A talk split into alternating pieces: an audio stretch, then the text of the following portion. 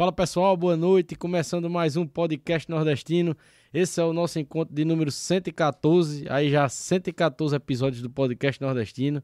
Estamos na luta e mais uma vez iniciando né, o mês de abril agora e com diversos convidados de vários segmentos incríveis, né? Tanto os segmentos quanto os convidados, né? A nossa convidada de hoje é a doutora Tati Mota, que eu já havia convidado, já é, é, seria muito massa lá no mês da mulher, mas é, esse encontro deu certo, ela está aqui com a gente hoje. A gente sabe que a agenda é muito corrida e vamos conhecer aqui essa agenda dela aqui. E agradeço demais por sua presença. Muito obrigado, Tati. É, pode chamar de Tati, doutora Tati. Pode sim, pode e, chamar de Tati. E vamos é, entrar aí no, no, seu segmento, né, no, no, na sua área de atuação, de estudo, de formação, que é presente na vida de todos nós, né? E que tem tantos assuntos pertinentes para a nossa vida. Seja bem-vinda, boa noite. Agradeço demais o convite, é um prazer estar aqui, né? Vim para minha terra e estar num podcast, estar sendo entrevistada, que na verdade é um bate-papo. Fiquei muito Conversa. feliz e ainda bem que deu certo, deu certo vir para cá. E como você falou, a gente falar de um tema não só da farmácia, saúde, é importante. Todas as pessoas hoje vão à farmácia, nem que sejam como a gente estava conversando anteriormente, né? A gente não quer estar na farmácia e ir atrás de medicamentos, a gente às vezes precisa ir por outros fins, que acaba tornando a farmácia não somente um estabelecimento de saúde. Muito bom. É, para começar também quero já mandar um abraço para todo mundo que está entrando na live. Quem estiver conhecendo o podcast nordestino hoje, inscreva-se no nosso canal, deixa o like aí que você vai estar tá incentivando e fazendo com que o YouTube também jogue esse conteúdo para outras pessoas que gostam do assunto também, tá certo? É, você que já conhece o nosso canal e que está conhecendo hoje a doutora Tati Mota, já fica ligado nas redes sociais dela, já tem lá no nosso Instagram, tá certo? Quando terminar aqui nosso bate-papo. E participem, é, é, é, falem aí situações da vida de vocês relacionadas ao que a gente vai falar aqui, perguntas, curiosidades que surgirem aí, que eu vou estar tá lendo tudo e perguntando para a doutora Tati Mota aqui, tá certo? É, queria já mandar um abraço também para todos os nossos parceiros que estão com a gente aí sempre nos apoiando.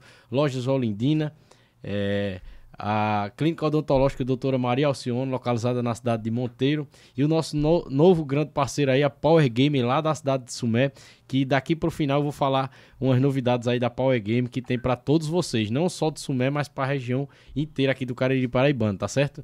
Sem mais delongas, é, vamos aqui para o nosso bate-papo. Tato, vou, vou, chamar de Tato, tá certo? Pode, Pode chamar, chamar né? claro. Show. É, primeiro de tudo, né? É, eu sempre pergunto as origens dos convidados, né? Pra gente pegar uma linha do tempo aí até a área de formação e a gente pegar os assuntos é, da área. É, você é monteirense mesmo, da gema, é, é, caririzeira mesmo, né? Mas atualmente mora em João Pessoa já há, há algum tempo, né? E como foi aí o começo de tudo, Tato? Quais as suas origens? Eu sou de Monteiro, raiz, sou monteirense raiz. Morei aqui até os meus 17 anos. E com 17 anos, eu fui embora daqui para morar em João Pessoa, porque na minha cabeça, essa era a palavra que eu utilizava, e talvez hoje para alguns soem diferente, mas eu queria ser gente, eu queria ser alguém. Para mim ser alguém, eu precisava estar lá porque era onde tinha uma faculdade que eu queria fazer. E quando eu saí de casa, eu saí aqui. Muitas pessoas conhecem quem é minha família aqui. Eu sou neta de seu Chico do Coreto. E eu saí sem nada em busca desse sonho, com 17 anos, e faz 18 anos que eu saí de casa. Daí vocês fazem as contas e vão saber quantos anos eu tenho. E hoje, durante esse tempo, né, na verdade, eu saí com 17 anos, eu não entrei de imediato na faculdade, eu tentei vestibular alguns anos. Farmácia não foi minha primeira opção, não era minha primeira opção. E aí eu entrei em farmácia e fui fazendo o curso. E durante, antes mesmo de entrar em farmácia, aqui em Monteiro eu dava aulas particulares. Dei aula por muito tempo aqui particular. E na minha cabeça, quando eu entrei em farmácia, era meu foco mesmo. Já lá dentro eu pensava, não, eu quero dar aula em faculdades. Não era meu primeiro curso, né, minha primeira opção, mas na minha cabeça eu tinha em mente isso também que queria dar aula. Então, em 2007 eu entrei na faculdade de farmácia e passei longos anos na faculdade, já fiz mestrado. Né? Terminei faculdade, eu já fui direto para o mestrado. E do mestrado eu já passei no doutorado e entrei no doutorado e finalizei o doutorado em 2019. Então, é, hoje, né, eu tenho o título de doutora, desde, no caso, desde 2019, doutora em farmacologia pela UFPB. E aí, durante esse tempo de doutorado, essa transição, eu também já comecei a dar aula, dar aula em faculdades, dar aula em pós-graduação e também trabalhei em farmácia. Hoje, a minha expertise de atendimento, eu tenho é, esse direcionamento também porque eu estive na farmácia. Eu estive no balcão da farmácia, eu vivi a farmácia, como As a gente fala. né, no balcão né? mesmo, Aham. assim, a farmácia raiz, né, de estar lá, de estar com o paciente. E eu passei alguns anos dentro da farmácia até quando foi final de 2019 que eu pedi para sair porque eu estava começando a dar aula em pós e eu estava muito cansada de trabalhar de domingo a domingo. E aí veio a pandemia. E foi quando nessa transição de pandemia que eu vim para o Instagram. E muitas pessoas aqui, né, você falou, ah, posso chamar de Tati? Eu sempre brinco, porque as pessoas aqui me chamam de Tatiane. Mas Tatiane para mim soa muito estranho. Eu digo, meu nome artístico é Tati Mota, então podem chamar de Tati Mota. E foi aí que eu cheguei no Instagram como Tati Mota, né? Como eu sempre fui conhecida na faculdade assim também. E comecei em 2020 e assim até hoje estou por lá. O que me impressionou, assim, de- de- dessa sua trajetória, né? Foi que essa questão do, do, do digital ter, ter sido. No, eu achava que tinha sido já. que tinha sido antes da pandemia, né? E não durante a pandemia. Eu já recebi outros convidados aqui também que eu é, encontrei pela rede social e que eu achei uma, uma autoridade só de ver ali né, o formato do perfil, a estrutura do perfil do Instagram e a forma também que a pessoa se porta. E parece que a pessoa já tá fazendo aquilo ali há muitos anos, entendeu? Você, já tive alguns convidados assim e você é um exemplo disso também, entendeu? Se qualquer pessoa entrar agora no seu Instagram vai ver isso, né? Vai ver a autoridade que passa, que transmite. Foi uma das coisas que me impressionou essa questão de ter começado na pandemia. E aí, é, foi um, um- um desafio que você disse assim, caramba, é, mudou tudo o mundo aqui, de uma hora para outra mudou tudo, né? O sistema que, que a gente vive mudou tudo. Eu vou pro digital por isso ou, ou você entrou primeiro assim como um teste? Como foi o início no, no digital, tá? Eu entrei porque eu estava entediada. Em casa, eu sou muito dinâmica, eu não consigo ficar parada. Eu trabalhava de domingo a domingo e aí veio a pandemia e me deixou em casa. Eu estava, na época, coordenando uma liga de farmacologia, a gente já estava fazendo conteúdos para a rede social da liga. E aí eu disse, eu vou começar a levar informação, sabia nem nada de Instagram, de marketing, para a população, para pessoas que querem entender de medicamento para quem é farmácia. E comecei pelo meu conhecimento, eu disse, não, vou falar sobre tal assunto. As pessoas perguntam sobre termos medicamento, medicação, que são diferentes. Aí eu, vamos trazer isso. E comecei a trazer e começou a chegar gente. Eu comecei lá, meu crescimento foi orgânico. E começou a chegar pessoas e compartilharem. E aí, quando foi, isso mais ou menos, eu não lembro se foi abril que eu comecei, maio, eu comecei a ver as coisas diferentes quando eu comecei a seguir pessoas do marketing. E aí eu entrei num curso de marketing e conheci meu sócio. E quando eu conheci meu sócio, eu já estava fazendo lives por fazer. Eu dava aula porque eu queria dar aula. Era as lives do domingo de manhã. Eu colocava aquela música do Marcos e Belucci, domingo de manhã. bem assim, coisa bem amadora. E eu via as pessoas, por que você não dá um curso? Por que você não faz isso? Por que você não faz isso? E eu, caramba.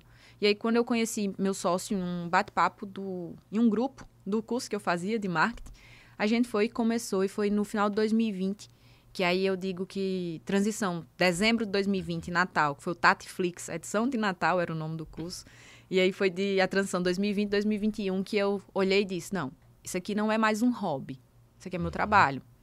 E foi ali essa virada, mas eu entrei sem intenção nenhuma, assim, era porque eu queria passar o tempo. Caramba. E aí, é, nessa, nessa transição mesmo, que você mudou completamente a forma de trabalhar, né? E a, e a forma que você estava levando a sua rotina. Você já foi é, deixando é, alguns trabalhos que você já vinha fazendo no presencial e ficando praticamente só no digital ou, ou demorou para essa mudança total acontecer? Demorou. Eu ainda hoje estou trabalhando em faculdades, mas bem menos do que eu trabalhava antes. Acredito que até junho do ano passado, acho que foi junho, eu dava aula até a sexta-feira. Até junho. Então era uma rotina de ter que dar conta até a sexta, de faculdade, de tudo, e ser professor. Se tem algum professor aqui me ouvindo, ele sabe que a gente não é só a sala de aula. E também dar conta do Instagram, que é meu trabalho.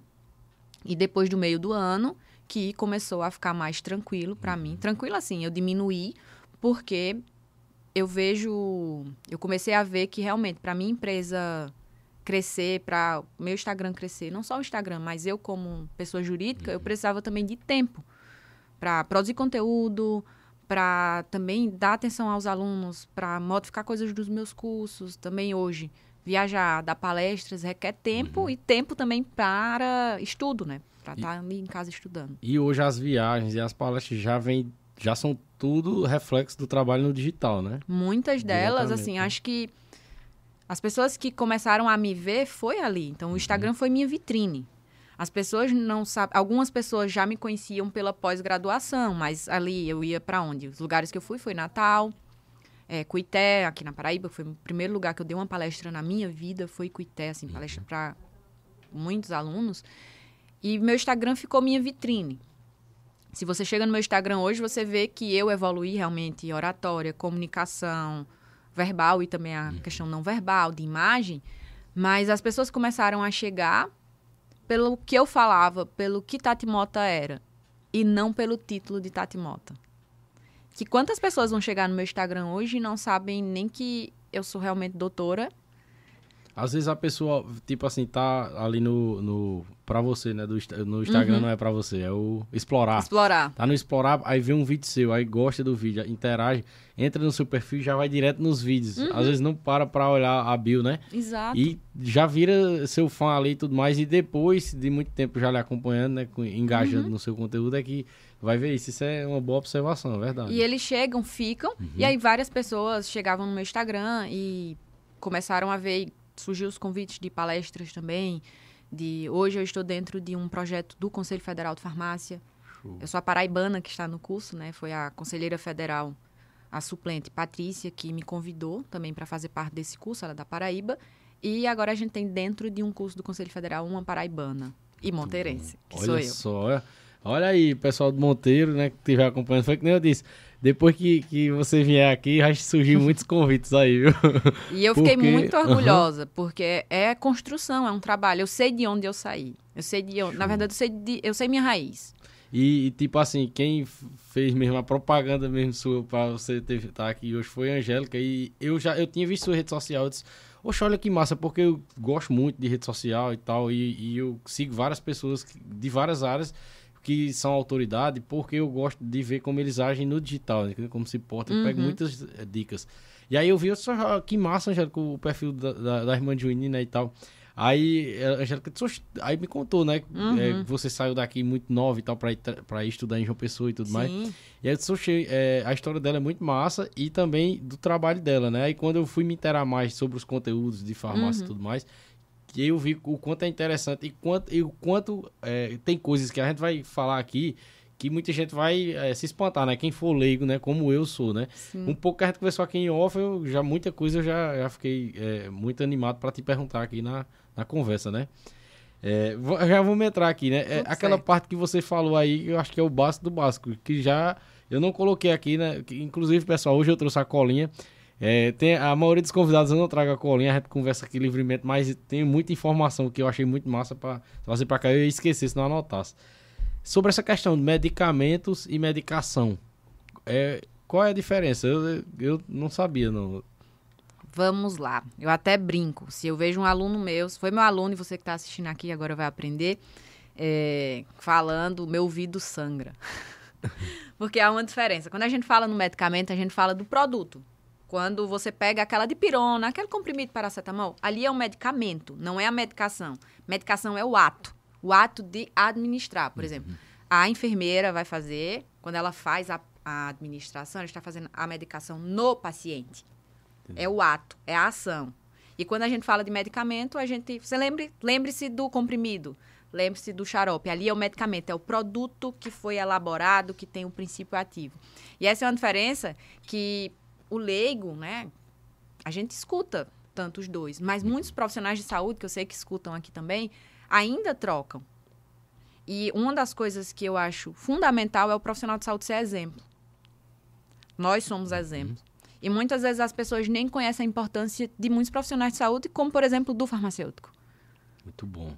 E, inclusive, entre os conteúdos que eu, que eu acompanhei, eu vi muito isso, né? E que a gente vai tratar aqui também. Tanto de, dessa questão da população não saber muitas atribuições de farmacêutico e muitas coisas que ele é responsável, quanto de outros profissionais também, às vezes, até desrespeitar a profissão Sim. do farmacêutico na, na, ali, ao exercer né, a saúde pública, por exemplo. Uhum. É, é, vam- vamos entrar nessa parte aí mais pra frente, que é um assunto até Sim. polêmico, mas que- que a gente vai abordar aqui. É, vamos por parte aí e, e pegando vários assuntos diferentes. Outra, outra questão que eu achei interessante também, dispensação de medicamentos, né?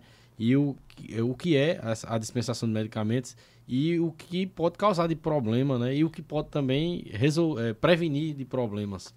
Quando a gente fala em dispensação, as pessoas muitas vezes, até o próprio farmacêutico, eu sempre tenho uma frase que eu falo muito, é não seja um entregador de caixinhas. Porque entregar caixinha é diferente de dispensar. Entregar caixinha é Arthur chegou lá na farmácia e quer uma dipirona e eu te entrego a caixinha e tu vai no caixa. Tu não precisava de mim. Tu podia fazer isso, até tu faz pelo iFood, né? Se tu quiser pedir hoje, tem farmácia que faz entrega de medicamento. Então não precisava de um profissional. Quando a gente tem o ato da dispensação, é um ato privativo, teoricamente, mas não tem como ser só o farmacêutico, até porque é um farmacêutico numa farmácia, tem muito mais outras, outros profissionais lá dentro, né? Assim, no caso dos balconistas. Então, é um ato de nosso que a gente vai orientar o paciente, tanto com relação ao medicamento ou quando a gente pega, no caso a receita, a gente faz a análise primeiro técnica, mas é um ato de atenção ali ao paciente, de atenção farmacêutica. Não é o ato de entregar e nem, e nem também de empurrar, como a gente vê já viu muito na mídia. Acho que foi ano passado, foi em 2021, saiu isso no Fantástico, em relação à impurterapia. E quando a gente dispensa, você é o meu paciente, o cuidado está acima. O medicamento está entre a gente. E esse é um dos pontos do curso do Conselho Federal, que se chama dispensar. Show, show Que é orientar o básico. Porque se eu dispenso errado, aí vem um ponto que a gente estava até conversando antes, eu sou responsável. Quando a gente pensa numa. Chega uma prescrição, tu foi no médico, o médico prescreveu. Qual é o último local que tu vai para pegar o medicamento? É na farmácia. E lá, eu, como farmacêutica, é minha obrigação te orientar. E se eu não te oriento e acontece qualquer coisa, eu também sou responsável. Ou se eu não presto atenção no que tu me pediu, eu não faço perguntas para ti, aquilo pode ter consequências. A- agora, recente, a gente teve um caso, que foi em Goiânia, de uma troca na hora da dispensação. E o que foi que essa troca causou? Não sei quem foi o profissional, é assim, isso aí a gente não, não tem nomes e também não cabe aqui, mas na hora que foi dispensar, no lugar de um medicamento para criança para enjoo, que era para um bebê, na verdade, foi dispensado um colírio. E quando foi administrado nessa criança, levou a óbito. Ou Olha seja, ali na farmácia, algo tão, entre aspas, tão simples que a gente acha que é simples, mas quando você para, tem que analisar mesmo Uhum. e sem pressa. Não precisa estar com pressa, porque é uma pessoa. Acontece que aquilo pode ter consequências bem graves, como foi o caso que aconteceu agora. Eu sei que a farmácia é corrido, eu sei de tudo isso, porque eu estive lá dentro. A gente sofre pressão, sofre. Mas é uma vida e eu não estou, como eu falo, eu não estou dentro de uma farmácia vendendo blusas. Estou vendendo medicamentos e dependendo da dose, o medicamento vira veneno. Então, acho que não é só um alerta. Isso também é um alerta para você que está ouvindo aqui e é não é farmacêutico, não é profissional de saúde. Chegou na farmácia, pergunte, chame. Chama o farmacêutico, pergunte. Muito Ele bom. tem que lhe orientar. Ele está ali dentro, ele é o responsável pelo aquele estabelecimento. Verdade. E é obrigação nossa. A gente tem um, um código de ética a gente tem atribuições. E uma dessas atribuições é promoção à saúde, educação em saúde. Faz parte do que é a nossa profissão. Muito bom. Aí, já pegando esse gancho né, da prescrição, é, também existe muita gente que não sabe que, além do médico, outros profissionais também prescrevem medicamento, medicamentos. né? Medicamentos, Tá isso correto, tá. tá correto. É, e aí, como é que, que funciona é, essa, nesta, nessa parte? Né? Eu, particularmente, sei que o dentista né, prescreve alguns medicamentos, Uhum. sei também que o- a maioria dos medicamentos é o médico, mas o farmacêutico também, né? E aí, quais os medicamentos e também se tem outros profissionais da saúde que também prescrevem medicamentos? A prescrição hoje, a prescrição farmacêutica, é algo relativamente novo, 10 anos. É, a gente tem uma resolução de 2013 que permite que o farmacêutico prescreva os medicamentos que a gente chama medicamentos isentos de prescrição, que são aqueles medicamentos que a população tem acesso que está antes do balcão, vamos falar assim para quem, para as pessoas entenderem. Então, aqueles medicamentos eles podem ser prescritos por nós, mas você também pode comprar sem receita, porque está ali acessível, ele não tem uma taxa. Mas além disso, o farmacêutico pode prescrever, por exemplo, suplementos. E hoje, essas áreas de prescrição farmacêutica, de consultório, de atendimento clínico, é algo que está crescendo bastante. Inclusive, aqui em Monteiro, nós temos um consultório farmacêutico do SUS, né? Aqui no Cariri é o único que nós temos. E é importante que as pessoas saibam que você pode ser atendido por meio de consultas farmacêuticas. E nós temos aqui. E isso faz com que desafogue também o, o sistema único de saúde, o, os atendimentos nas unidades básicas de saúde, porque nós podemos resolver, o farmacêutico ele pode resolver o que nós chamamos de problemas menores. E isso muita gente não sabe que a gente pode fazer esse tipo de prescrição. Por exemplo, eu atendo pacientes e faço prescrição de suplementos. É, ah, você quer melhorar a performance, Arthur, você quer melhorar isso. Então, eu tenho pacientes para estes fins. Isso é importante que vocês também reconheçam e saibam. Ah, então também posso procurar o farmacêutico para isso. Uhum. Além de só procurar lá na farmácia. Existem esses farmacêuticos que fazem isso. E também como prescritores. Os dentistas podem prescrever medicamentos, medicamentos controlados. Os controlados são aqueles medicamentos que a gente tem, a, tem que ter receita para comprar e a receita fica na farmácia.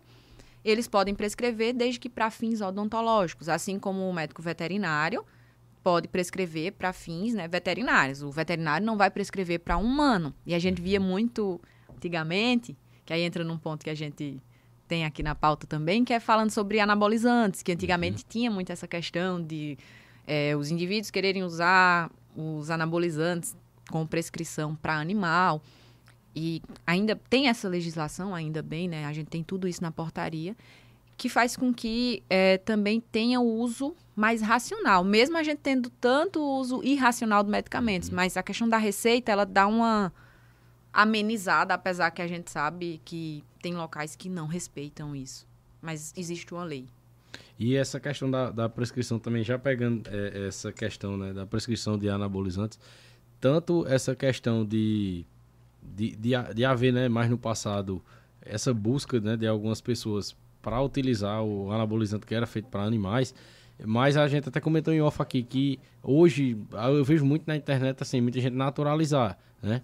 E aí, é, você já soube de algum caso de alguém que busca é, sem o, o, acompanhamento do profissional, entendeu? Sem a, a, prescrição médica de fato, né? Quando fala prescrição médica é porque uhum. você precisa para a sua saúde daquilo ali, né? Já, já. Vê... Uhum. Inclusive, é, não lembro agora se foi 2019, 2018, foi, teve uma, não lembro se foi uma quadrilha, palavra, mas lá em João Pessoa foram pegos pessoas que estavam vendendo anabolizantes. Essas pessoas conseguem comprar, aí também não sei como, às vezes conseguem receitas, compram em quantidade, no que é permitido, e comercializam dentro de academias. E aí não tem orientação. O anabolizante, ele tem uma indicação, uhum e tem efeitos colaterais, que é o que muita gente esquece. O medicamento, ele tá ali com fim, você vai tomar um anabolizante, certo? Tá sendo acompanhado, porque aí o próprio prescritor, ele vai fazer ajustes, por exemplo, prescrição às vezes de vitaminas e de outros uhum. medicamentos para minimizar os efeitos colaterais, que não são poucos. Só que quando você vai usar sem orientação, usa doses que são erradas, que não, podem ter é efeitos mais graves. Corpo, Exato, né? não é específico, você não está uhum. usando a quantidade certa. E hoje a gente tem muito isso em academias, uhum. anabolizantes sendo vendidos, assim como se estivesse vendendo proteína. E na produção de conteúdo, como eu comentei, eu já vi é, personagens, né, até assim, é, leva na brincadeira, mas é, a gente sabe que é uma brincadeira é, muito uma... grave, né? Sim. Exato, né? O cara que está ali promovendo a saúde e tal, e às vezes faz um, um conteúdo né, levando, a, a, normalizando né, o, o, uso né, de anabolizantes. Muito interessante você trazer isso também. Eu, eu lembrei né, de um podcast que a gente vê que estão muito famosos aqueles podcasts do Paulo Musi, né, do Cariano, que fala muito de academia e tudo mais. E tem um do Paulo Musi que ele fala que o cara chegou lá e disse: Eu quero que você prescreva anabolizantes para mim. Ele disse, ah, você quer que eu prescreva? Você vai fazer essa avaliação, esse exame, isso, isso, isso, né? Todo... Uhum. Aí Um disse que o cara desistiu na hora. Aí disse, você acha que é, que é assim, cara? Que é só chegar e... Existe né? um protocolo. Exato. Existem protocolos e aí também é onde mora o perigo. Não só a questão do anabolizante, as pessoas querem atalhos. Uhum, exato. Mas, ah, como é que fica forte? Não, então eu vou tomar anabolizante? Se você não fizer a sua dieta e não treinar, você não vai ficar.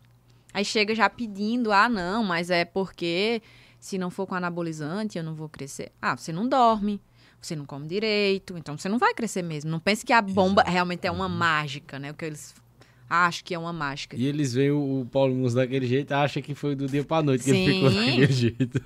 E os colaterais são bem graves. Uhum. Assim, se não, Pois é. não usar corretamente, tem consequências. O preço chega. Com certeza. Tá, mais um assunto aqui que eu acho muito importante, né? E também que é, traz uma polêmica em torno né, do, do- desse assunto. E que eu já, né, como eu lhe falei em off aqui, já vi acontecer, né? Eu sou profissional da saúde, não, não de formação, né? Sou servidor público da saúde. E eu já vi isso, né?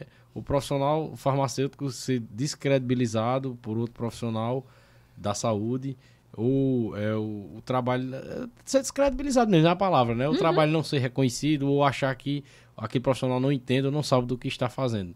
Você já passou por isso na sua trajetória? Tem colegas que já passou por isso?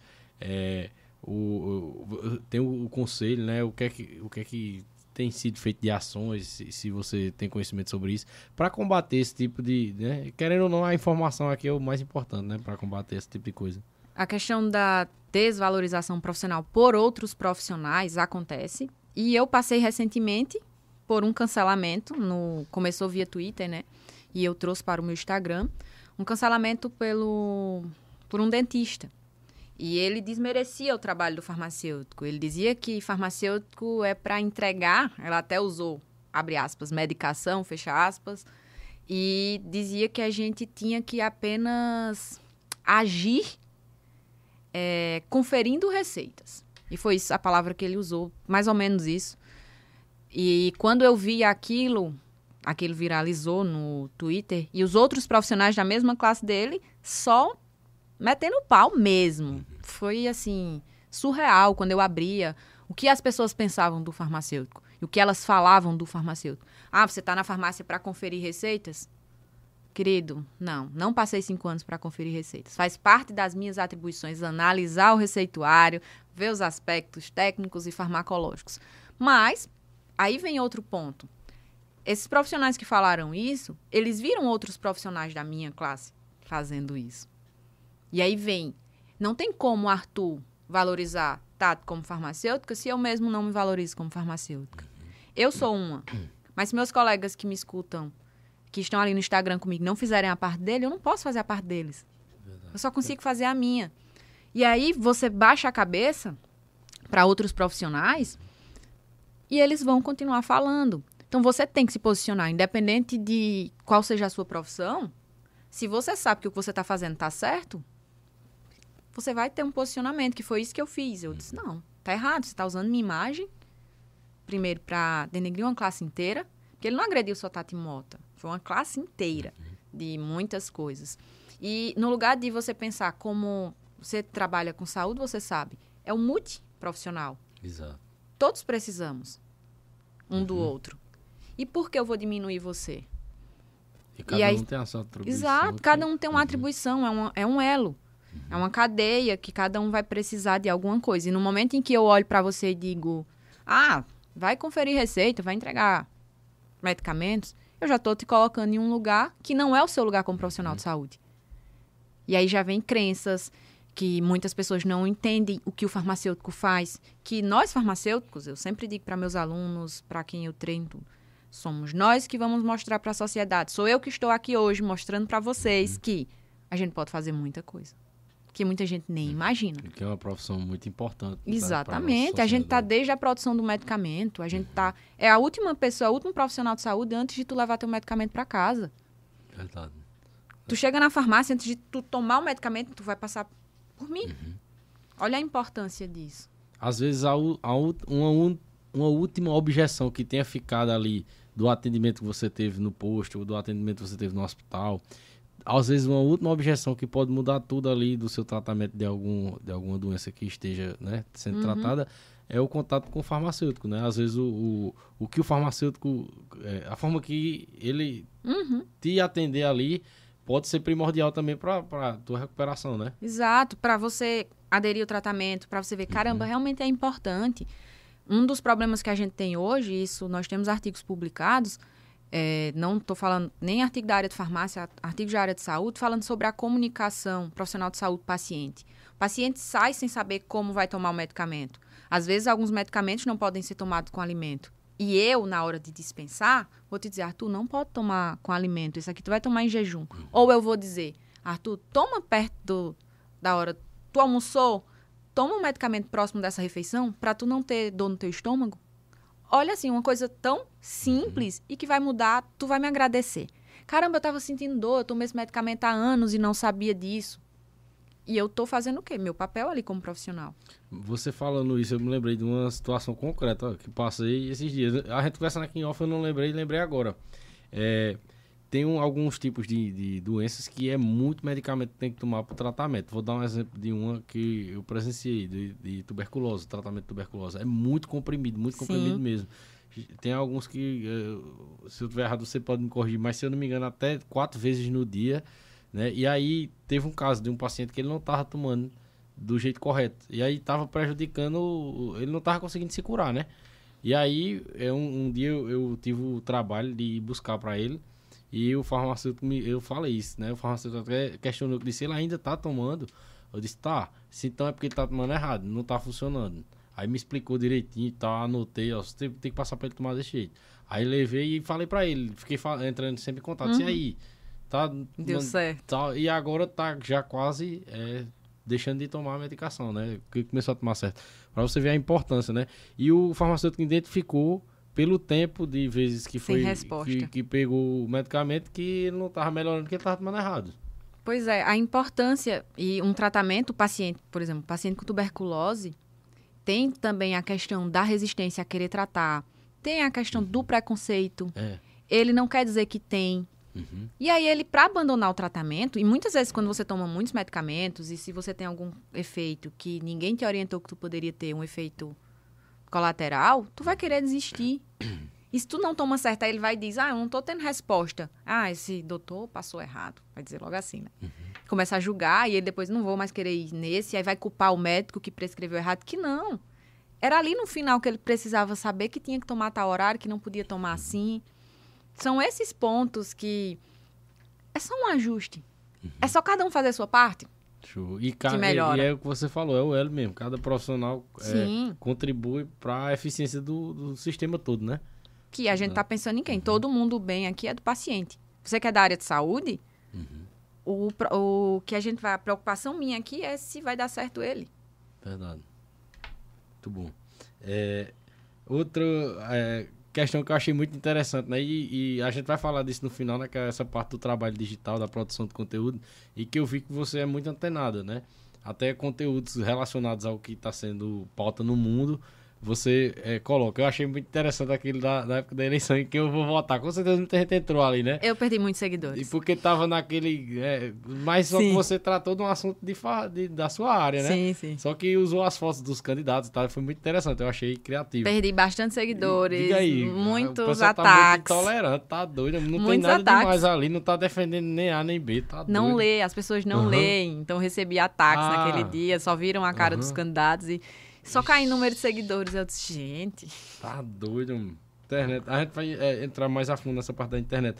Mas aí foi um conteúdo que eu vi que você fez antes do carnaval, né? Sim. Falo de carnaval, pra maioria das pessoas, já pensem que na, em ressaca que vão ter, né?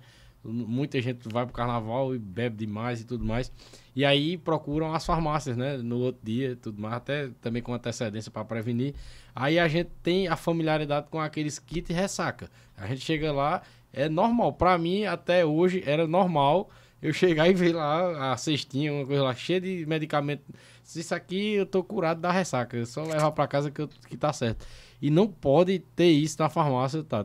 Conta Exatamente. diga aí. É, a questão do kit ressaca, né? Eu até brinco. É o dia que eu joguei água fria no meu paciente.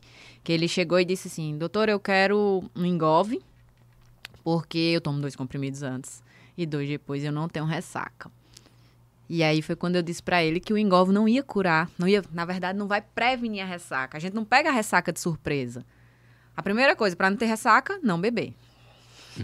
é, é, assim, a fórmula infalível. E hoje, a gente, claro, é, a gente orienta o paciente a tomar água, entre uma bebida e outra, né? Sempre está se hidratando. Mas as pessoas querem o fácil. E o medicamento, esses kits ressacas, a gente não pode ter dentro da farmácia o kit pronto. Não.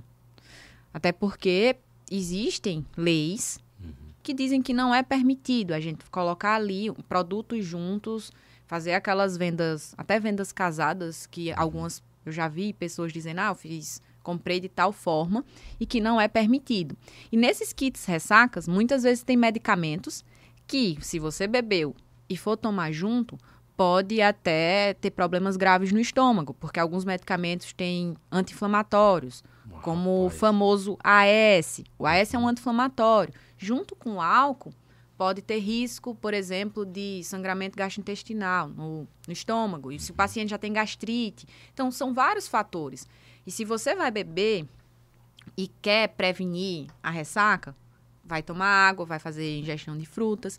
E aí, no outro dia, se eu tiver muito ruim, porque é normal ter dor de cabeça pós-bebida? É, porque depois que o álcool a gente ele entra no seu corpo, ele está lá passando, ele é metabolizado, a gente pode ter, devido aos metabólitos, essa dorzinha de cabeça. Aí eu vou procurar, se necessário, claro, você não vai ficar morrendo de dor de cabeça, um medicamento para dor. E aí eu vou evitar medicamentos anti-inflamatórios. Por exemplo, como eu falei para vocês, o ácido acetil salicílico, o próprio ibuprofeno. Mas eu não vou chegar na farmácia e pedir, ah, eu quero um cura ressaca. Não. A gente tem hoje também, para o pós, é, que aí usam muito o termo, né? A, a empresa, a indústria, ela faz isso também com a nossa cabeça. A gente tem o Engove After, não é medicamento. Ele tem cafeína, tem eletrólitos, uhum. tem várias outras coisas que vai te ajudar a dar aquela. te acordar Entendi. depois daquela uhum. bebedeira.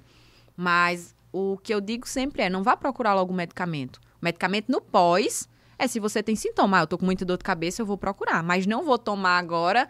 Ah, vou beber. Eu via muito isso também nos kits. A famosa neosaldina.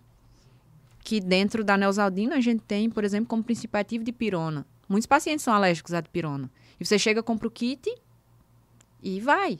E Rapaz, e você falando isso aí, me vem na cabeça aqui várias vezes que eu já vi pessoas falando. Eu já tomei já junto. É golfe com outra coisa junto. Mas eu já vi gente pegar, tipo, o kit todinho e tomar todo de uma vez. Sim. Aquele, o, o vermelhinho, a não.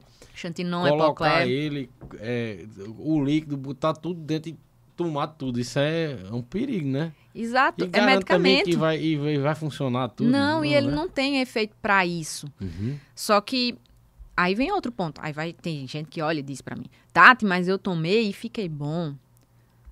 Muitas vezes a gente tem o efeito de quê? Você acredita tanto naquilo que você já vai se é, acostumar é, também. É psicológico, Exato. né, também, é verdade.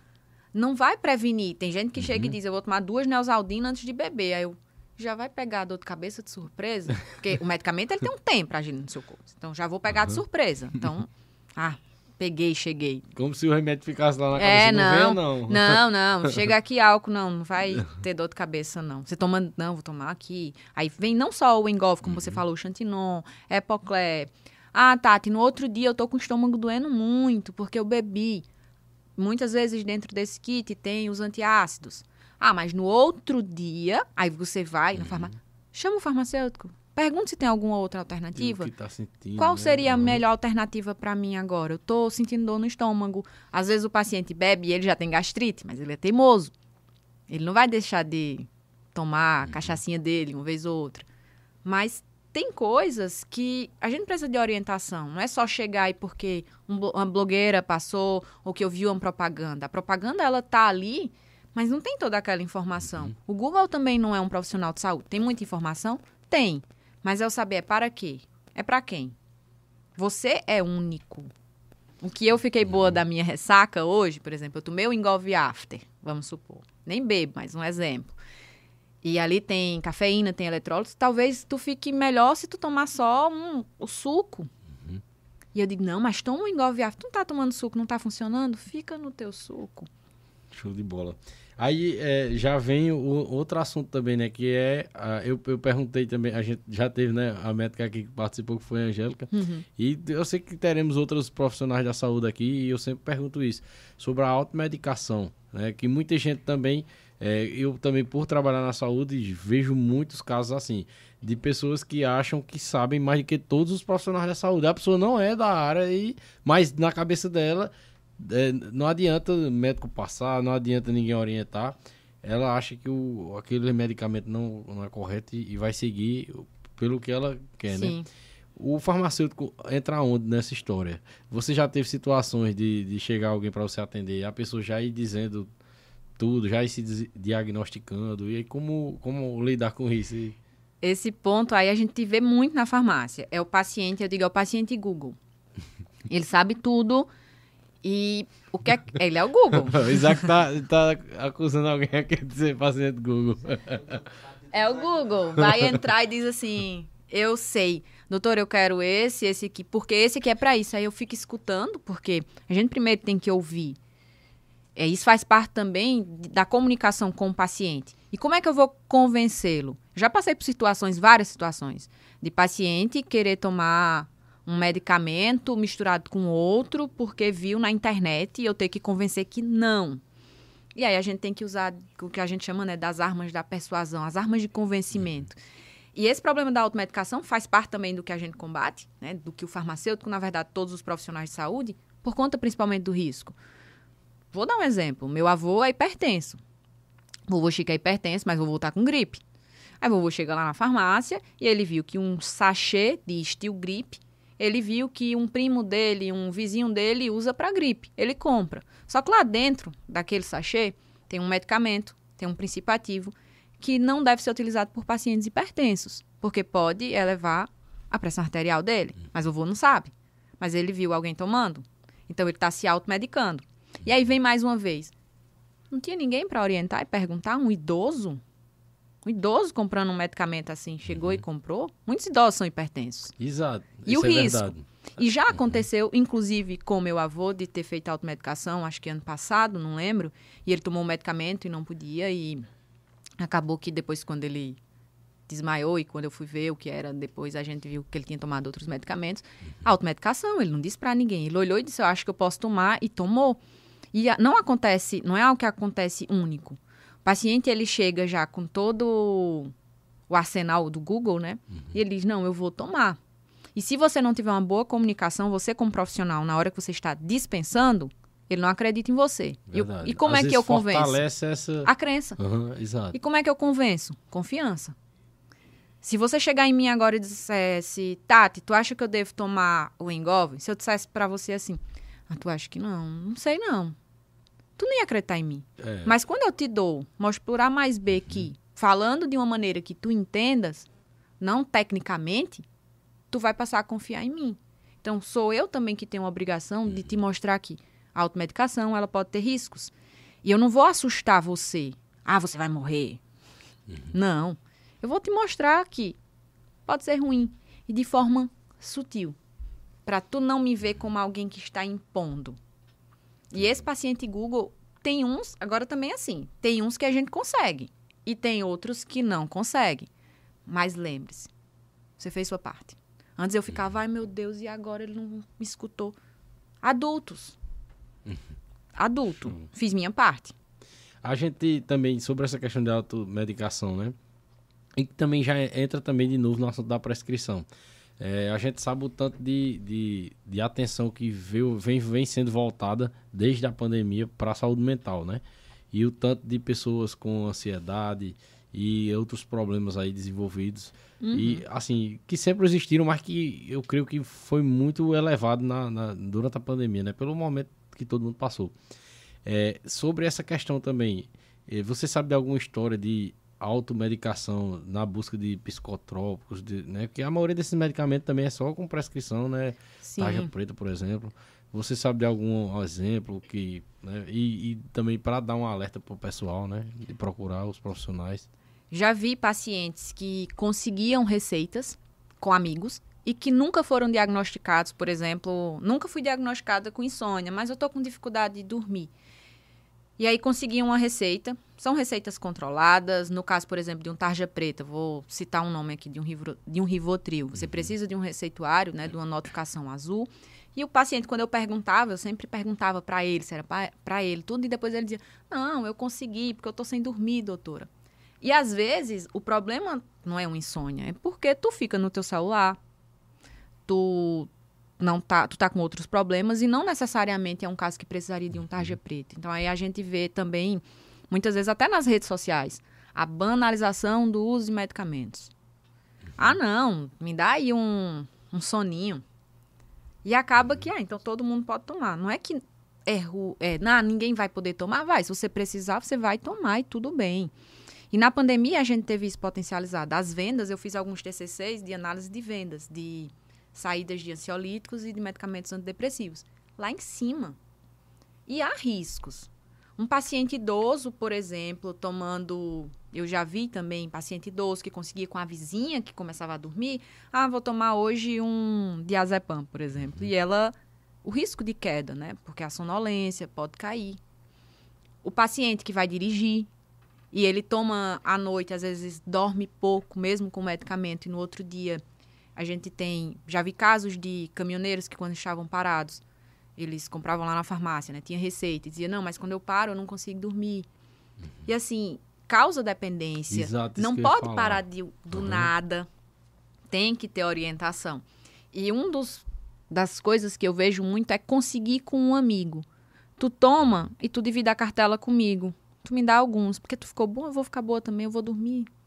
E esse é o uhum. problema. E a gente tem meios naturais. Claro que é diferente. Se você é diagnosticado, tudo bem, mas eu tenho outros meios, eu tenho medicamentos fitoterápicos, uhum. eu tenho outras alternativas para tentar antes de já chegar em outro medicamento, a e, não ser que já é um diagnóstico. E essa questão também de ser diagnosticado, tá? Quando você é diagnosticado, você vai ter também é, tudo um cronograma para seguir de horário para tomar, de tantas horas e tudo mais. E tem essa questão também que vem nessa, nessa, nessa deliberação desses medicamentos, que é o pessoal tomar também qualquer horário, tal, assim, passei um nervoso, tá, toma. Né? Isso também é um problema. Sim. É, e essa questão da dependência, isso é real, cara. Eu, eu já vi muitas pessoas que. É, até assim, eu não. Eu não é, aquela questão, na, na, minha atribuição está, como agente comunitário de saúde, está também promover uhum, a saúde. Aí sim. como é que é a forma que eu faço? Eu digo assim, o pessoal, muita gente que é pertence e tudo mais, olha, tenta fazer uma caminhada, entendeu? Porque eu, eu, conheci uma pessoa aqui, mora perto de você, que começou e, a, e não precisa nem tomar mais o remédio para hipertensão uhum. porque melhorou na caminhada e tudo mais. Melhorou também mentalmente, na saúde mental. Essa é a forma que eu falo, mas eu vejo que tem gente que acha que tudo vai se resolver se tomar o, o psicotrópico, sabe? Exato. E hoje a gente se tem... faltar, fica louco. Fica... Você falou aí da é. caminhada. É. A gente tem hoje também, por exemplo, pacientes que têm, têm depressão. Não vou tirar. Ele está tomando medicamento, mas a gente tem estudos que mostram o benefício de exposição 30 minutos de exposição à luz solar pela manhã. Não quer dizer que vai tirar medicamento. Não. O medicamento, terapia e a exposição solar melhora, melhora o humor. Então, em 30 minutos é, até meio dia, né? No caso, pela manhã. Então, são alternativas. Você disse aí para o seu uhum. paciente hipertenso, excelente. Às vezes o paciente é pré-hipertenso e só melhoria da alimentação, estilo de vida, não vai precisar de medicamento. E a gente uhum. quer diminuir a quantidade de medicamentos que o paciente usa. Mas ele também precisa né, de orientação e ele precisa colaborar. E também eu não vou julgar nem dizer, ah, mas o paciente sabia que era para tomar à noite. Se ninguém nunca falou, ele vai tomar na hora que ele quiser tomar. Uhum. E só para a gente finalizar essa questão né, da saúde mental, é, outra, outra situação que eu lembrei aqui, tem essa banalização né, de, desses medicamentos e, tipo, já de ter a questão lá de ser tarja preta já mostra que é um medicamento diferenciado, que não é tão simples como uma, uma dipirona, um, um, né, um Doflex, não é tão simples como esses medicamentos. E aí, só que a internet também contribui para essa desinformação e para as pessoas acharem que é coisinha é, simples, boba, que não vai dar efeito colateral. E, e por isso eu, eu lembro de uma situação, né, que também eu, eu tomei conhecimento, numa casa onde tinha uma pessoa que tomava o, é, alguns psicotrópicos até que meio que fortes e outra pessoa que tomava outros medicamentos. eh, nessa questão, não, não, de- acho que tem relação com essa banalização. O pessoal não se preocupou em separar aquele que era mais grave, que era mais complicado.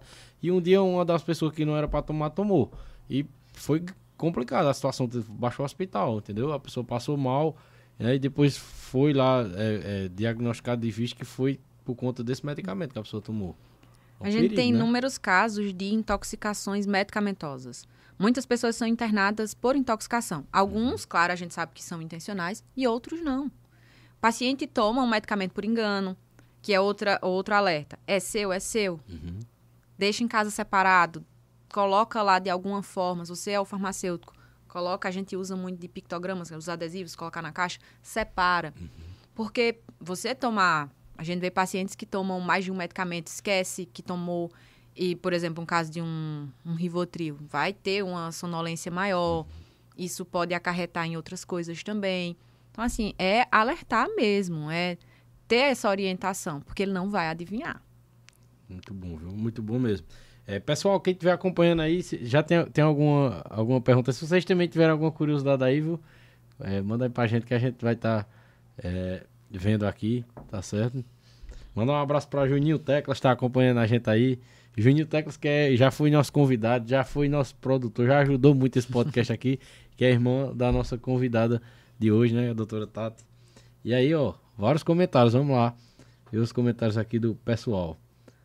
É, olha, o, o cast arretado, que eu falei em off aqui, eu tava falando de vocês aqui pra, pra Tati, que ela mora em João Pessoa, viu? Edgley, Kaique, é, qualquer coisa entra aí é, em contato. Eu, eu disse, né? é, eles com certeza nunca lhe chamaram, acho que é capaz até de lhe conhecer, porque ela conhece alguns convidados e, e conhece também um pessoal que faz podcast aí no estúdio de vocês, né? E ela mora em João Pessoa, viu? Aí pra vocês convidarem ela também, que vai ser massa o bate-papo. Jorge do Gado, lá de Parnamirim, Pernambuco, acompanhando a gente.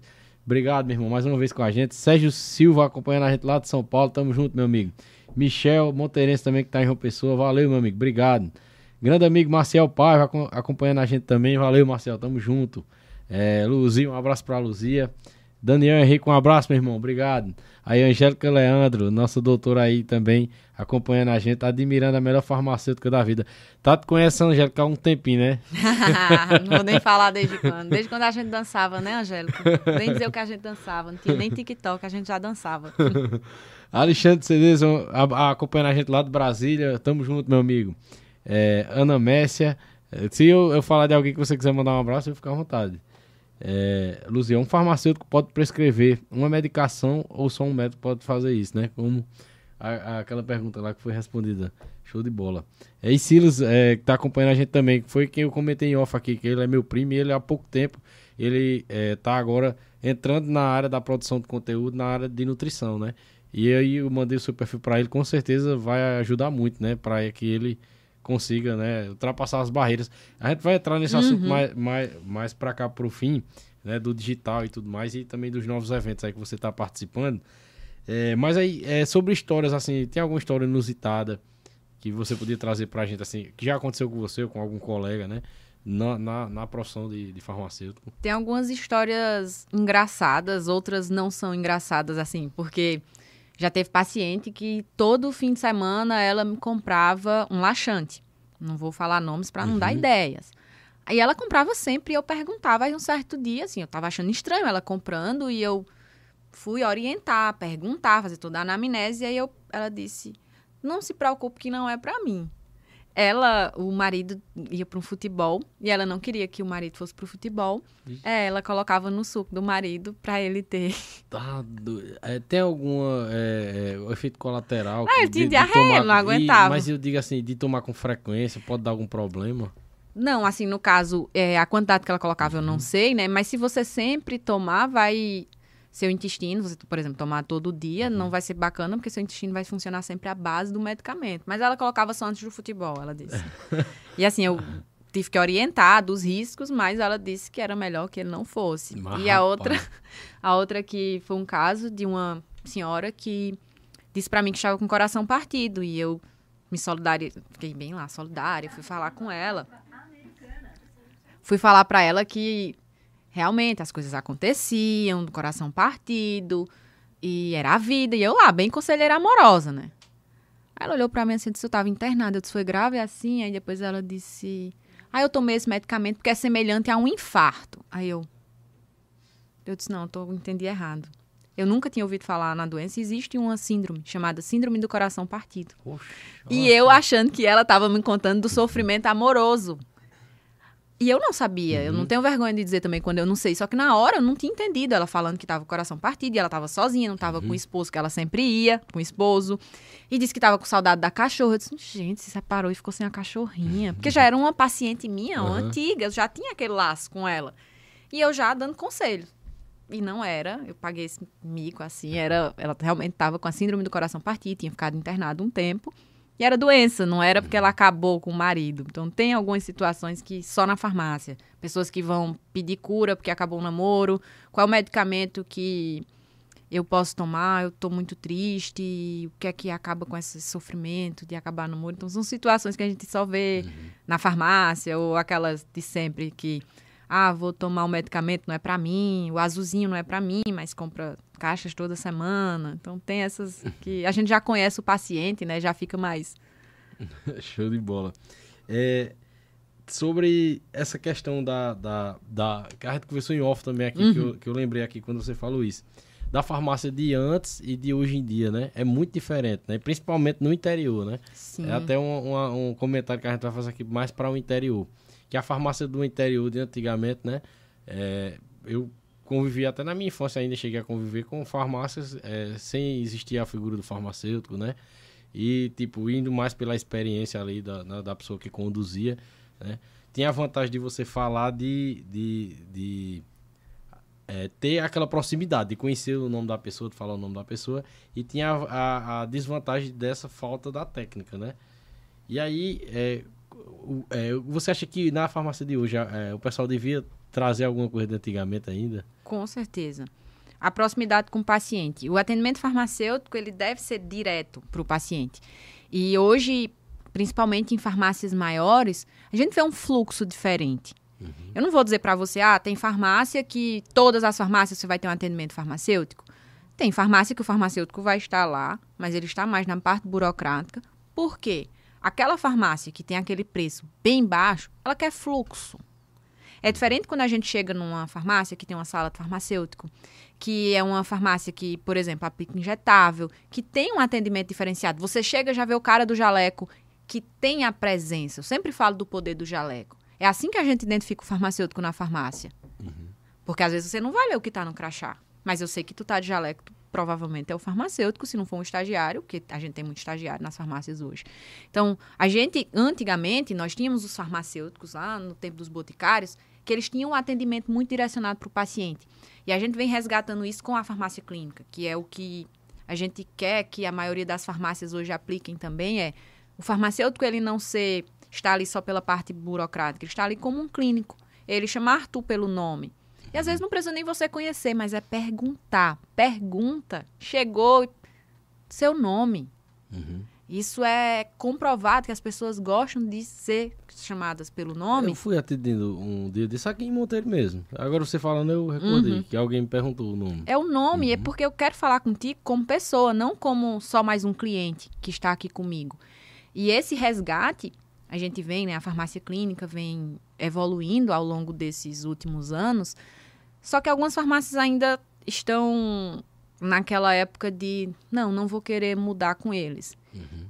E hoje, farmácia pequena, para competir com rede, é isso que ela tem que ter. É atendimento clínico farmacêutico diferenciado. Porque a rede tem o quê? Preço, mas eu tenho atendimento. Tu se sente bem quisto aqui? Claro, tem coisas que é preço. Sim. Mas onde é que eu tenho um melhor atendimento? Quem cuida? A Quem é que resolve né? meu problema? Uhum. Porque você vai na farmácia para resolver um problema. Quem resolve? Se você tem esse atendimento diferenciado, as coisas mudam. E como a gente estava falando aqui antes, tem farmácias que hoje em dia, muitas delas não dispõem mais nem de. Não vai mais nem. Você não consegue nem aferir uma pressão. E tem paciente que não tem condições de ter em casa. Verdade. Aí vai num hospital só para fazer isso, às vezes nem faz um acompanhamento da pressão arterial dele, se o medicamento está fazendo efeito. Porque não tem quem acompanhe. E hoje, por exemplo, acompanhar pacientes é um serviço que eu posso cobrar. Eu, como farmacêutica, se tivesse, é, eu estou no meu consultório, eu cobro o serviço de acompanhamento farmacêutico. Eu cobro para fazer se, claro, no caso particular, né? Cobro para fazer teu plano de como é que tu vai tomar os medicamentos. Eu vou estar tá ali contigo, tô te acompanhando. Mas isso também é feito no SUS quando a gente tem um consultório farmacêutico, como é o caso que a gente tem aqui. Então lá tem acompanhamento farmacêutico. Então, será que esse medicamento está fazendo efeito? Porque como é que você sabe? Você foi no médico em janeiro, descobriu que é hipertenso e vai de novo ano que vem? Será que tá aquele medicamento tá joinha para seu João? Como é que eu vou saber? E a gente com esse acompanhamento consegue. Então esse é um resgate. A farmácia que eu digo que a gente chama de nova geração, agora, nova geração de farmacêuticos, ela precisa desse farmacêutico que é o que tem a visão clínica, que é um farmacêutico que olha para o atendimento clínico e diz: eu vou resolver seu problema. E nem que seja resolver teu problema, seja te encaminhar para o médico. Porque tu vai olhar para mim e dizer, caramba, ele se esforçou. Cria vínculo. E aí, pensando na farmácia como empreendimento, quando tu cria um vínculo, tu fideliza. Se tu fideliza, tu vende mais. Principalmente é. aqui, a gente, o poder do boca a boca.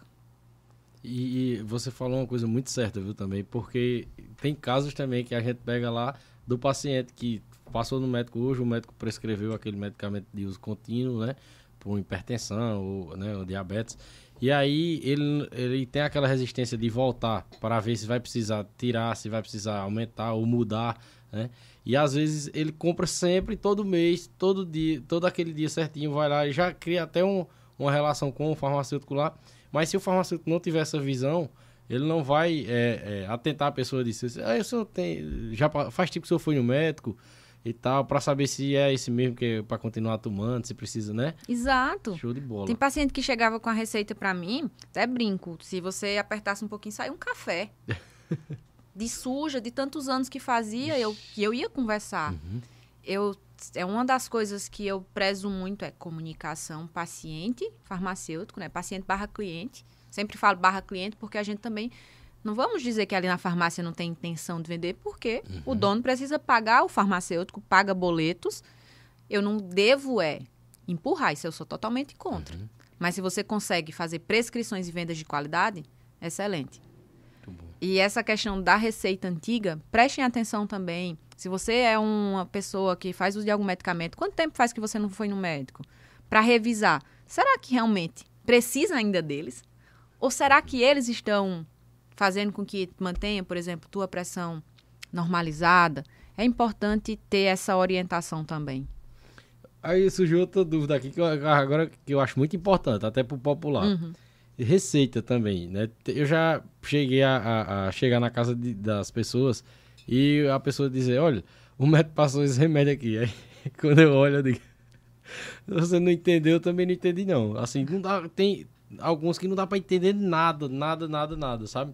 Inclusive eu até quero parabenizar, assim, eu até suspeito para parabenizar os, assim, os médicos que estão se formando agora. É, eu, eu vejo que eles têm já uma atenção para isso, entendeu? As que eu pego dos, dos médicos mais novos, dá para ler. Se esforça. É, né, nada contra também os mais antigos, mas eu vejo que vem muito dos que já são de muitos anos. De às vezes você pegar e não conseguir entender nada, nenhum número você não conseguir entender, nada. né? Teve uma receita uma vez que eu peguei, e eu achei que o, o, o nome do, do medicamento era o nome da pessoa. Do jeito que tava também, porque também não tava nem alinhado lá dentro, né? Porque tem o campozinho de botar o nome, né? Aí tava tudo é, bagunçado, né? Eu achei que o nome do remédio era o nome de uma pessoa. É, nessa parte, você, né, na, na, na, época que trabalhou na farmácia e tal, pegou muito disso. e se tem alguma cadeira na, na, no, no curso, né, que orienta vocês como agir nessas situações? perante, é, assim, a gente tem, né, diante da... Nós temos na lei que a prescrição deve ser legível e eu posso não dispensar. E eu digo sempre, você não tem obrigação de decifrar. Eu fico com o coração na mão por conta do paciente, porque ele vem do SUS e para voltar ele vai demorar a ir para uma consulta, mas eu não posso dispensar com dúvida. Eu falo sempre, você dispensaria se fosse sua mãe? E se fosse seu filho? Uhum. Você ia dispensar na dúvida? Não dispensa. Porque é um erro. Se eu não entendi, que pode acontecer o que a gente falou no início. É um erro na hora que eu entendi, em vez de um medicamento X, e eu disse, não, é Y. Eu não tenho que decifrar. Entre em contato com o prescritor. Ah, mas eu não consigo entrar em contato. Não, dispensa. Eu sei que é ruim, mas a gente não tem. É, você não tem bola de cristal, você não vai adivinhar. Então, pronto, eu, eu tinha, tinha receitas que, assim, a gente já começa a conhecer a letra do médico. Uhum. E aí eu falo, sempre tem uma Liga da Justiça. Então eu ligava para minha Liga da Justiça, mandava para os meninos, porque tinha paciente que eu ficava, um paciente que tomava medicamento para convulsão, e eu não sabia qual era por conta da letra do médico, e eu ficava, meu Deus, e agora? Eu pensando nele. E aí o prescritor ele tem que ter essa consciência. Ou digital, faz letra de forma. Tem uns que eu tinha vontade de mandar uma caligrafia, mas hoje em dia parece que não tem mais caligrafia, né? Na escola, manda, porque eu fiz muita caligrafia Eu aqui. só escrevo assim porque minha letra é feia. Ótimo, Aí eu só escrevo em letra de Pronto, forma. ajuda. Quem vai ler depois? Aham. E essa questão de decifrar é ruim até para o paciente, porque ele nem Uhum. sabe como vai tomar. E, e nesse mesmo caso, agora isso que você falou, que eh, existem muitos profissionais que sabem, já assim, pela experiência, Uhum. né? E já ter pego outras receitas desses profissionais que sabem mais ou menos o que é que ele tá querendo dizer ali. E Eu, eu já passei também por uma situação desse tipo. De eu não saber, de eu não conseguir decifrar. Eu passei um tempão lá tentando e não consegui. Aí eu fui recorrer a um colega, né? E o colega disse, oxe, tu não tá entendendo o que é isso. Eu disse, ah, você já pegou várias dessas. Exato. Por isso você falou isso, mas tava ruim de entender mesmo. É sabe? ruim e é o que eu falo. Tem dúvida? Não. Dispensa. Uhum. Porque isso é grave, muito grave. Sobre agora essa questão né, do digital e dos profissionais da saúde, assim. É, eu, é, eu queria te perguntar no geral, o que assim você poderia recomendar, você como uma pessoa que já iniciou, é, e que quem entrar na sua rede social vai ver lá como o trabalho é, é bem profissional, bem robusto. E tipo, eu me formei agora é, em nutrição, em farmácia, em fisioterapia, né? Algum curso da área da saúde, vou trabalhar autônomo e eu preciso produzir um conteúdo, né? Mostrar que eu sou autoridade naquilo assim, se você pudesse dar três primeiros pilares assim para a pessoa até romper barreiras, né, de aparecer e tudo mais, você poderia falar. A primeira coisa que eu digo é: vai pro Instagram, se importe com quem realmente importa. Por que isso, Tati? Porque você chega lá, vão te chamar de blogueirinho, vão te dizer você quer aparecer. E aí, quem tá falando isso pra você? É alguém que realmente importa pra sua vida? Se não for, só balance a cabeça e não gaste seu tempo. Porque as pessoas elas querem te criticar porque elas não têm coragem de fazer o que tu quer ir pra ali fazer. E hoje a rede social ela é fundamental para muita coisa. E se você é um profissional que quer vender seu serviço, você vai ter que estar lá. É aquela história, quem não é visto, não é lembrado. Então, primeira coisa é essa. Segunda coisa, escolha para quem você quer falar. Para quem eu quero falar? Eu quero falar para captar pacientes ou eu quero falar para pessoas da minha área mesmo? Porque a linguagem é diferente. Então, eu vou chegar no Instagram, eu não cheguei com essa cabeça que eu te- estou falando aqui para vocês hoje. E aí, quando eu chego no Instagram e falo para profissional de saúde, minha linguagem é outra. Mas se eu for falar para você que é leigo, totalmente diferente. Não faz sentido eu estar falando no meu Instagram, se fosse para leigos, de princípio ativo. Quer dizer que o leigo não vai me acompanhar? Não, eu tenho pacientes que me acompanham, pessoas de outras áreas. Mas quem é meu foco? E a terceira coisa, veja o seu Instagram, se você for profissionalizar, como um trabalho. Cuide dele como se fosse o seu trabalho.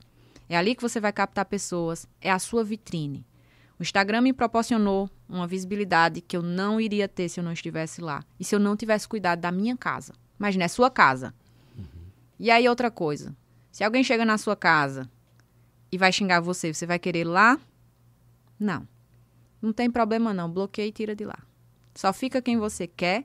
Vai existir essas pessoas que vão querer te criticar. Mas é normal. É normal, então siga firme e tenha um posicionamento firme. Porque se você não se posicionar ali no Instagram, em qualquer rede, se você não tem um posicionamento, se você não tem essa coragem de dizer, não, você está se posicionando aqui no seu podcast, você tem suas visões. Se você não faz isso, as pessoas fazem por você. Então elas vão te julgar de outra forma. Show de bola. E para finalizar, né, eu sempre pergunto também à maioria dos convidados, é, pessoas que te inspiram não só na vida, mas na, na área profissional, né? Se teve é, na, na sua carreira até hoje tem, né? Pessoas que te inspiram e que você sempre é, que querendo ou não, a inspiração nos motiva, né? Sim. Assim, eu quando. Acredito que foi até em 2020, não conheci antes, na verdade. Tem uma pessoa que eu digo, ele nem sabe que ele é meu mentor de vida, mas ele é meu mentor, que é o Joel J. Assim, é uma pessoa que me inspira, é né? uma pessoa de alta performance, eu sou uma pessoa que admira quem é alta performance, porque eu quero ter alta performance. E ele é um mentor de vida, de demonstração de família, de garra, determinação, de foco e disciplina. É. Outra pessoa assim que me inspira muito é a minha mentora de oratória, porque a Giovana, a Giovana Mel, quando eu a conheci, eu a conheci por acaso, pesquisando mesmo, porque eu disse, eu preciso melhorar minha comunicação. E numa madrugada eu comecei a procurar no, no Instagram. E eu achei ela e contratei ela, contratei a mentoria dela. Porque além de mostrar que era possível Tati mudar a comunicação e não tinha problema nenhum Tati ser comunicativa, porque algumas pessoas elas chegavam e diziam: "Ah, você fala assim, você fala assim". Desde a infância a gente vai se retraindo. Uhum. E a gente vai escondendo e tendo medo de se posicionar é. e de mostrar que você pode ser bom. E foi isso que ela me ajudou na minha carreira, na uma grande palestra que eu dei ano passado, ela para um público de 5 mil pessoas quase 5 mil pessoas. E foi ela que esteve do meu lado na construção. Então, Giovana, para mim, hoje é uma inspiração, ela me motiva. E quando eu falo, é, quando eu falo falando em termos de comunicação mesmo, ela é um espelho para mim de uma comunicação de excelência. E aí, é, né, nesses eventos né, que você tem participado, né, inclusive já tem eventos já posteriores marcados aí, como é que funciona? Você é, iniciou indo como palestrante na área farmacêutica e hoje já está sendo convidada para ser palestrante na área digital, né? Pelo posicionamento que tem. Sim, eu comecei, na verdade, ano passado, 2022, eu comecei a ir mais eventos. Foi o ano que eu fui para grandes eventos farmacêuticos, fui para isso que eu falei, o CTK Station, fui para o Congresso Brasileiro de Ciências Farmacêuticas, que é um grande congresso, e eu não fui para palestrar na área da farmácia. A gente foi para palestrar, eu e mais alguns colegas, como influencers farmacêuticos. A gente foi para uma fala de digital, do posicionamento realmente no digital. E agora, né, é, o próximo que eu vou ainda, vou outro esse ano, também vou falar de posicionamento de saúde, né, posicionamento dos profissionais de saúde em, em redes sociais, essa questão da comunicação nas redes sociais. Então, hoje, devido a tudo que eu construí, é uma trajetória Tati, Tati Mota não é vista só como a pessoa que é farmacêutica, que tem expertise em atendimento clínico, que treina profissionais. Mas eu também tenho por trás o, o meu posicionamento no digital, que foi por conta desse meu posicionamento que muitas pessoas chegaram no meu cancelamento. Porque eu não tive medo e eu estava ali. Na verdade, eu já estava posicionada e eu já estava sendo preparada Inclusive, outras pessoas já tinham chegado em mim, inclusive na terapia, que, Tati, vá se preparando que um dia pode chegar um cancelamento. Quanto mais você cresce, uhum. mais as é. pessoas vão querer jogar pedras em você. E isso de as pessoas quererem aprender também sobre o digital, eu sempre falo, é você moldar outras pessoas. Se você vê, gosta de alguma coisa que eu faço, molda, não é copiar. Eu, eu olho, admiro várias pessoas, eu olho e digo, caramba, isso aqui eu posso trazer para o meu conteúdo para a minha área de farmácia. Eu estou vendo uma pessoa de marketing. Então, é você ter essa visão, esse olhar que o digital, ele abre portas, que aí você começa a enxergar outras coisas também. Muito bom. E a, até para a gente finalizar, né? Eu tinha perguntado em off sobre essa questão dos haters, né? E que eu acredito também nisso, que quando chega na, no crescimento não tem para onde. Vem, as dificuldades vêm, vem o pessoal querendo detonar, porque da, na medida que vai crescendo, vai vir também um monte de gente que apoia, né? Sim. E como você lidou com isso foi muito inspirador, né? Para todo mundo que está no digital, né? E aquilo, é, na época do. Quando teve o cancelamento, na hora assim, eu, eu até parei um tempo. Eu disse, Caramba, eu escutei isso em setembro, que isso poderia acontecer comigo, e aconteceu. E na hora você, claro, é bom? Não é, gente. Não é bom você tá acordar e ter 200 twitters lhe xingando. Então eu abri o Twitter e tinha 200 retweets me xingando. Não é fácil, nem li todos. Confesso que nem fui ler. Mas eu vi as pessoas chegando para mim me dando apoio. E eu lembrava de uma frase, né, que dizia: pré que se destaca, ele leva martelada. Uhum. E não é, ah, Tati, você tá se achando. Não. Eu tô construindo uma carreira. E você, profissional de saúde, e você, qualquer profissional que tá me ouvindo aqui, se você não se enxerga como um grande profissional, você não vai chegar onde você quer. Então, é primeiro é se enxergar onde eu quero estar tá ali. Se você sempre se coloca para baixo, para trás, ah, não, mas eu vou me achar. Sim, vai. Você tem que olhar para sua carreira e dizer: não, eles estão me atacando porque eu sou boa aqui. Muito bom. Tô chamando a atenção aqui. Uhum. E aí é bola para frente. Claro que na hora a gente fica com raiva, tudo, mas o que eles querem é que a gente perca a cabeça. E aí ele não conseguiu. Muito bom, muito bom mesmo, Tato. É, muito obrigado pela presença, viu? Muito conhecimento, muitas curiosidades aqui. Desmistificou muita coisa, né? Não só para mim, mas com certeza para todo mundo que nos acompanhou. Agradecer a todo mundo que nos acompanhou, né? que vem nos acompanhando aí semanalmente, diariamente. É, já fico ansioso quando tem esses episódios para fazer os cortes, sabe? para fazer um monte de conteúdo. Pra... Porque querendo ou não, chegue mais gente ainda, porque a gente bota Instagram, TikTok, num monte de lugar, né? Ah, e tem gente que é, não, não vê no YouTube, mas vê nos outros lugares. Já me falaram isso já. Aí, é, tá, sempre a gente é, tem terminado os podcasts com um verso, né? Eu sempre tenho trazido um verso, até para manter também essa raiz da gente do Sim, Nordeste aqui, né? É o sotaque, Aí nossa, tem um que, que eu, que eu disse já em outros podcasts, né? É da Poetisa também, esse. A é, Poetisa foi uma convidada que a gente teve, ela produz conteúdo digital, é muito massa o conteúdo dela. E eu vou trazer hoje aqui porque eu achei que identifica também com é, a sua trajetória e com a trajetória de qualquer profissional que vá hoje iniciar no digital, né? Que esse, esse verso ele fala que tudo tem um começo, mas se é, quando a gente começa, né? E, e, depois a gente voa, né? A borboleta, a história da borboleta, né? Aí ela diz mais ou menos assim: Uma borboleta me chama a atenção voando dispersa pela natureza, e não há quem diga que a sua beleza passou por estágios de transformação. Na metamorfose, ela passa por fases e estive pensando detalhadamente que esse processo por qual ela passa é do mesmo jeito na vida da gente. Vivemos de fase, de fases e isso é hilário, que às vezes machuca, mas é necessário para que nós possamos voar lá na frente. E a metamorfose, por mais que ela doa, uma borboleta depois que ela voa jamais vai voltar a rastejar novamente. Show de bola. Excelente. Eu... Era pra ter gravado. Já tá gravado. Eu vou fazer depois o cortezinho dessa parte também. Muito bacana. E, inclusive, eu tenho uma tatuagem que é uma borboleta saindo do casulo na minha perna. Olha só, identificou com, com a sua Bastante. história, né? Uhum. E, é, é, é, eu, como eu digo, eu acho que muita gente se identifica, né? Com, essa, com esse verso, com essas palavras, né? Demais. N ninguém... A gente precisa de uma construção. A gente precisa, né? É, passar pelos processos pra gente chegar onde a gente quer, né? E faz parte, né? Faz parte, é, e no processo tem escolhas difíceis e é como eu falo, escolha o seu difícil. Todos nós temos um difícil. Então escolhi esse difícil e agora eu vou seguir meu caminho, querendo sempre melhorar, mas não dizendo, ah, Tati, mas isso aqui é difícil, é difícil estudar, é difícil digital. Eu escolhi esse difícil. É, tá na minha construção eu escolhi ele. Muito obrigado, viu, pela presença. Obrigado por todo o conteúdo que você trouxe para aqui, pra gente aqui hoje, Tati. E muito obrigado a todos vocês, mais uma vez, que nos acompanharam, que nos acompanham. Mandar um abraço mais uma vez para os nossos grandes parceiros que sempre estão com a gente. Lojas Olindina, a, a loja de calçados da sua cidade. Clínica Odontológica Doutora Maria Alcione, tudo em estética dental e também tratamentos é, complexos.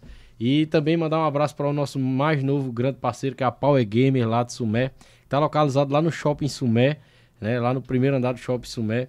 Eu vou estar tá fazendo uma visita lá esses dias, vou estar tá mostrando nas redes sociais do podcast nordestino tudo de bom que eles têm para oferecer lá, viu? Games nostálgicos até os mais avançados e tecnológicos, vocês vão encontrar lá. Eu vou lá dar uma passada para jogar e vou registrar o momento lá, vai ser massa, né? Então é isso, obrigado pela presença, doutora Tati. Foi muito massa o nosso papo, viu? Sinta-se sempre de portas abertas aqui. Se você quiser trazer algum projeto novo, alguma novidade, só entrar em contato que a gente marca, viu? E é isso. Muito obrigado pela presença. Eu que agradeço pelo bate-papo, por estar aqui hoje. Foi excelente. E também, só na hora que precisar, liga que a gente ajeita a agenda e será um prazer estar aqui com vocês novamente. Valeu. É, pessoal. A gente tá vendo se vai sair ainda o episódio com o Nedson Lu, ele tá para me dar um retorno, ele vai estar tá aqui na cidade, né? Mas você sabe a correria de shows e tudo mais. Eu vou estar tá confirmando aí no Instagram do podcast se vai rolar o nosso episódio de amanhã, tá certo? Desde já, agradeço a todos pela presença mais uma vez e vamos lá, vamos nessa, né? Tem muito mais podcast nordestino aí nesse mês de abril.